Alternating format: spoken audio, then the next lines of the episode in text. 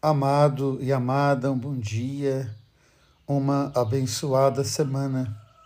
Hoje a palavra de Deus traz algumas coisas bem interessantes para a nossa reflexão, para a nossa vida. Quando o apóstolo Paulo escreve aos Tessalonicenses, ele é convicto de uma esperança, a esperança de que o Cristo tem a sua volta eminente. E ele fala até de que alguns que estão ali irão experimentar a ascensão ao Senhor ou a assunção, mesmo sem conhecer a morte. Isso que não acontece.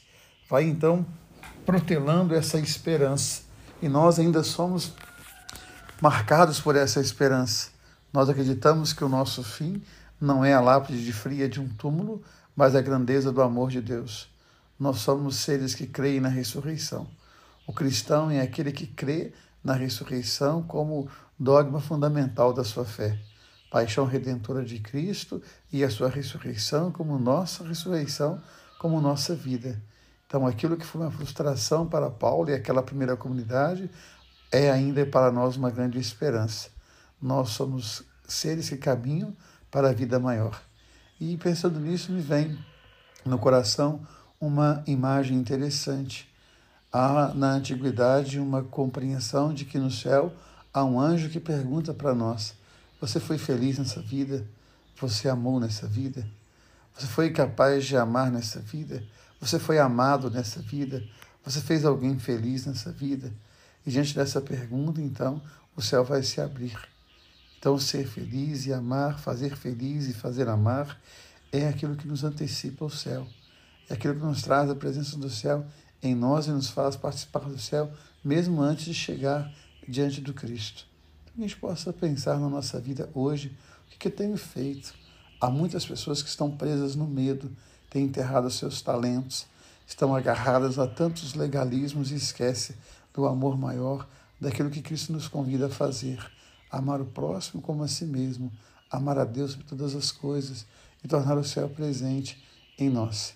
Quando nós olhamos para o Evangelho, a gente percebe a dificuldade que muitas pessoas têm de acolher Jesus. Ele fala da sua missão. Eu vim para isso, eu vim para libertar os cativos, para dar visão aos cegos, para dar alegria aos pobres.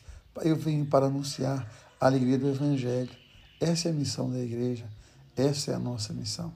É interessante que muitas vezes nós nos perdemos no caminho, ficamos meio como baratas tontas, sem saber qual é a missão da igreja, qual é a nossa missão.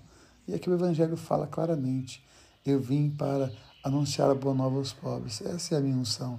Eu vim para libertar os cativos, eu vim para libertar os oprimidos, eu vim para tornar o reino de céus presente no coração das pessoas. Mas ali também há pessoas que não aceitam Jesus. E ele vai falar duas experiências muito bonitas a do profeta Elias com a viúva e a do profeta Eliseu com Naamã. Essas histórias que são fantásticas, vale a pena serem lidas e relidas todos os dias. Que a gente possa pensar, eu tenho sido feliz nessa vida, eu tenho amado, eu tenho feito alguém feliz nessa vida, eu tenho deixado alguém me amar. Então que eu possa pensar nessas coisas e antecipar um pouco do céu, nessa vida tão cheia de turbulências, que eu possa antecipar o céu guardando sempre que Deus ama você, Deus ama em você. Amém.